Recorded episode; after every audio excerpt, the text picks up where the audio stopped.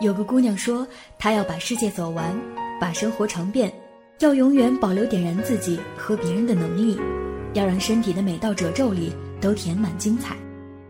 她叫艾玛，曾是一个普通小镇的英语老师，消失九年辞职创业，创立妖精的口袋、思素等千万女孩爱到不行的品牌女装。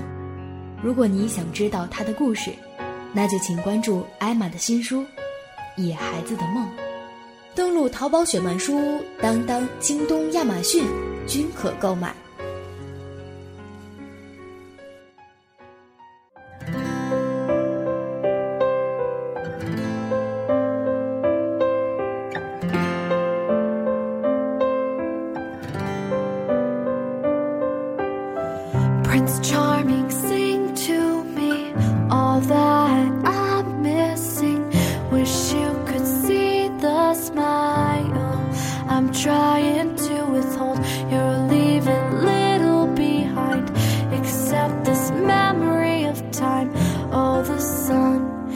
never shine as bright as you.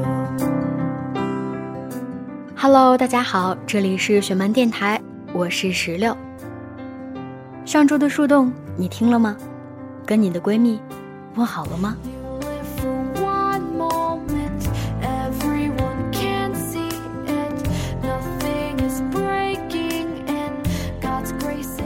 这里是北京，天气晴。这周的树洞主题是初恋这件小事。节目中，我可能会读到你的留言，你也可能从别人的故事中会看到自己的影子。如果你也想参与我们的树洞，那就请微信添加公众号“饶雪漫”为好友，来给我们留言吧。下周的树洞主题是十七岁，你在做什么？今天的树洞陪你回忆初恋，感受曾经的心动。初恋的时候，谁心尖上没被刺过几刀？刺过了，痛过了，你也就长大了。想要没那么痛，那就记下这十六个字：喜欢的歌，静静的听；喜欢的人，远远的看。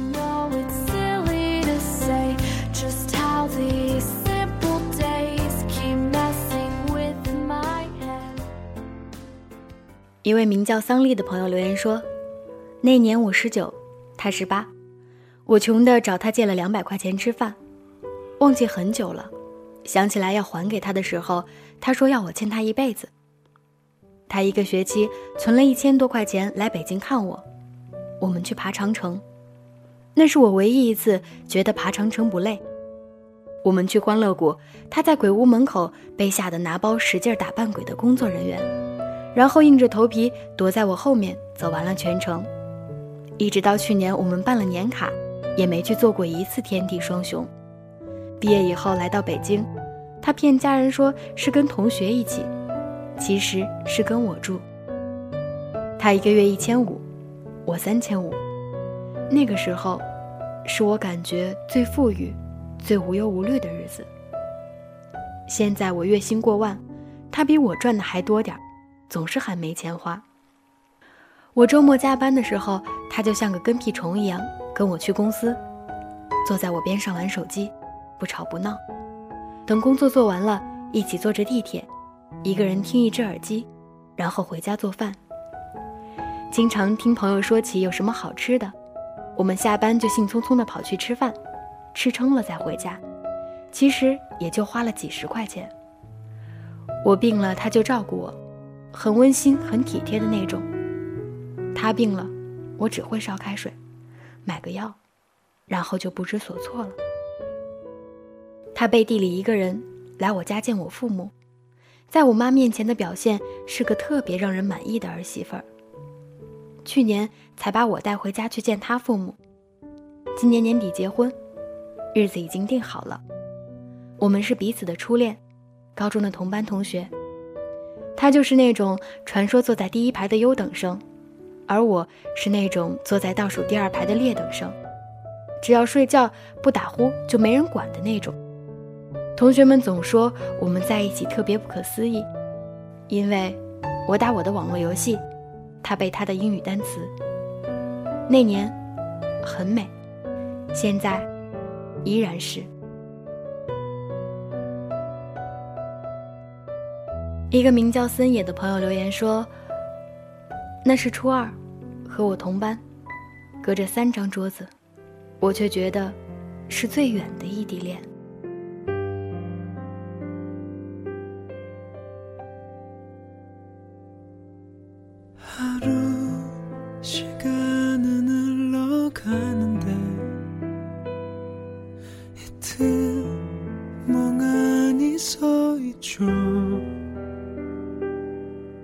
어느새 습관이 돼버린 이 모든 게 추억인 거라 하죠.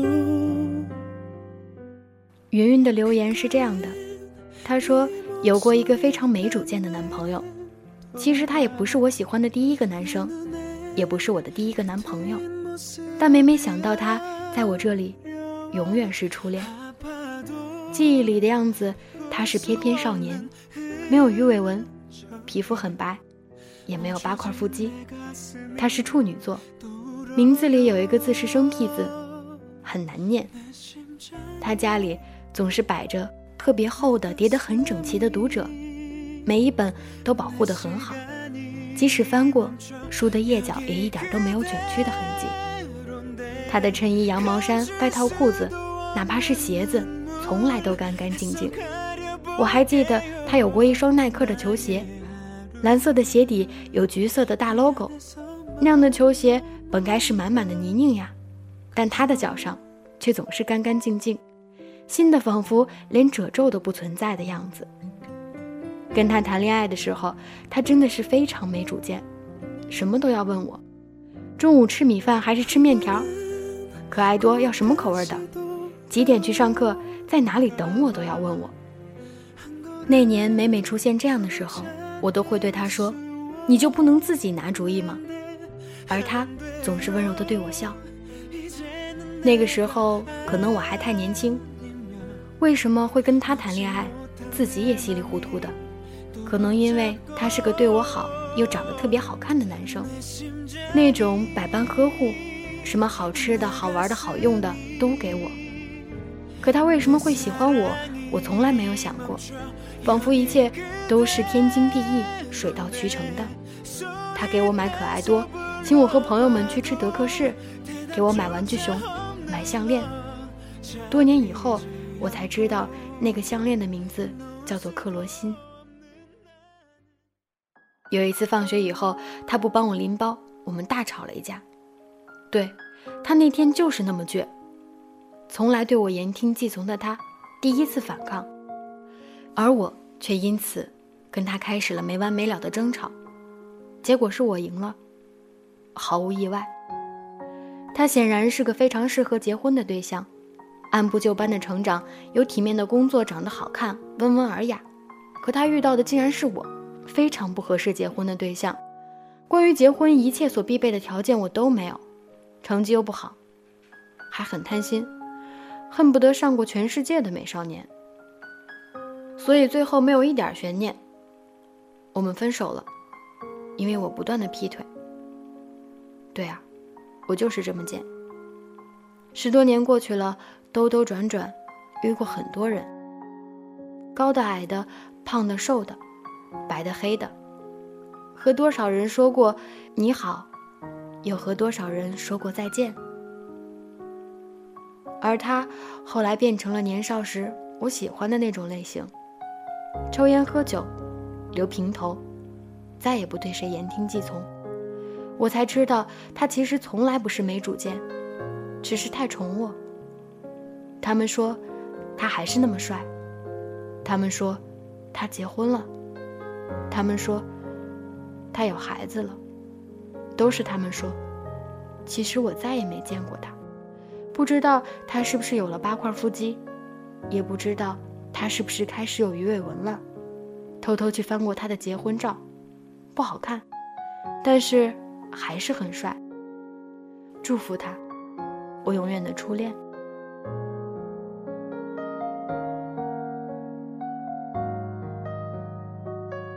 一个不愿意留下姓名的朋友说：“我的初恋感觉是受到惊吓的。中学时代跟邻班男生一起，每天也无非是下课互相站在班级门口聊聊天，放学他送我回家，偷偷牵个小手这样。有一次冬天，他送我回家，穿过学校后面的停车场，他忽然凑过来准备亲我一下。那可是我的初吻啊！我羞得脸都红了，低下头。这个时候，对面的车灯亮了，强光打在我俩身上，堪比舞台，要死了。但就算是这样，我还是在刺眼的强光中看到了车上我们班主任一张惊愕的脸。这真的不是一个段子。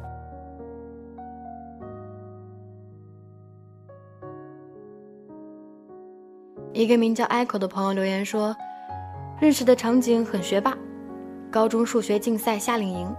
那时候一起讨论问题，互相觉得彼此很厉害。相爱的时候，他刚满十八岁，我刚满十六岁。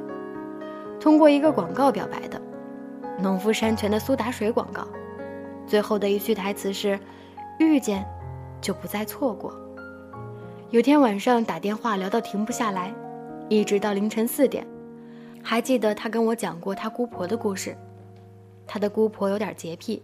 脾气也很古怪，但他的姑爷却一直照顾着姑婆，无微不至，没有怨言的那种。他跟我说，如果以后我们老了，我也走不动了，他也会一直照顾我，不管发生什么事儿都不离不弃。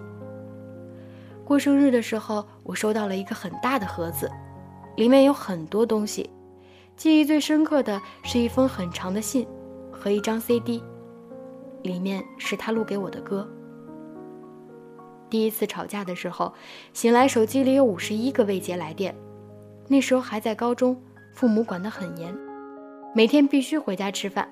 每次偷偷跑出来约会，就会一直看手机关注时间，然后他就会没收我的手机。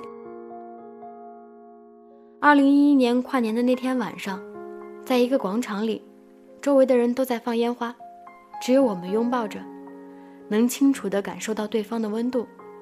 他说。谢谢我们能在一起。有一次很久没见，是真的很想他，想到哭的那种。然后我哥就带我开车去找他。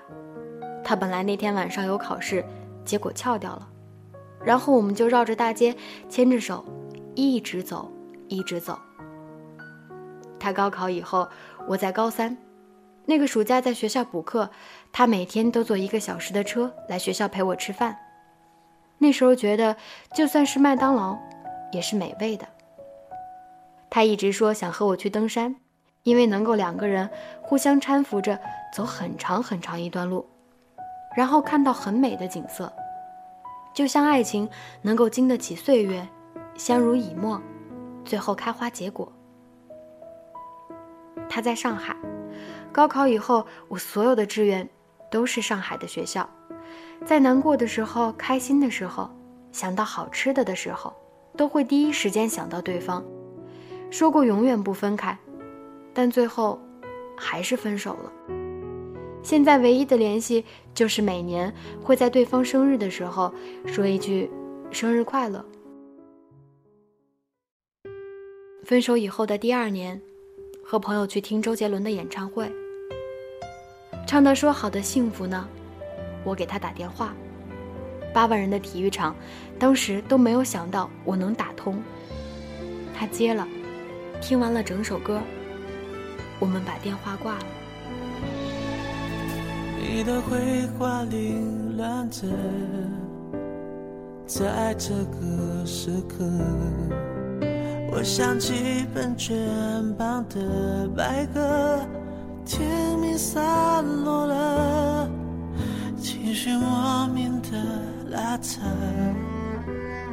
我还爱你呢，断断续续唱着歌，假装没事了。时间过了，走了，爱情面临选择。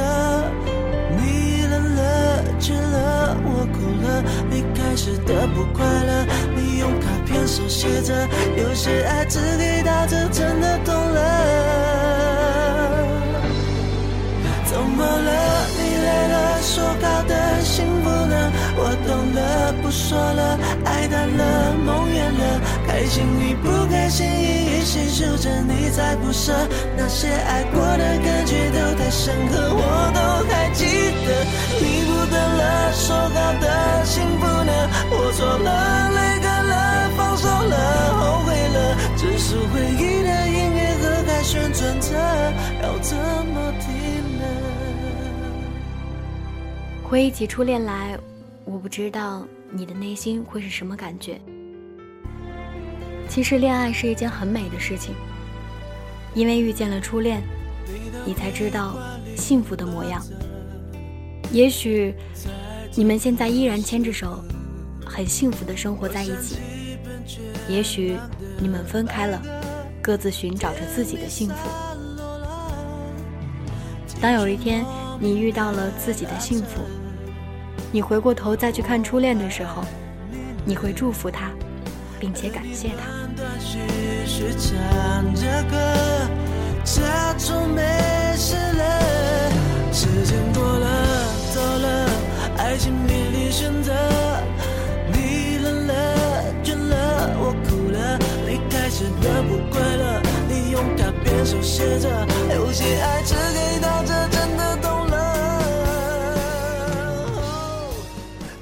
今天的树洞到这儿就结束了。如果你也想参与我们的树洞话题，说出自己的心里话，那就请微信添加公众号“饶雪漫”为好友，来给我们留言吧。下期的树洞主题是：十七岁时你在做什么？期待在留言里看到你的 ID，看到你的心里话。我们下期节目再见，拜拜。要怎么停呢？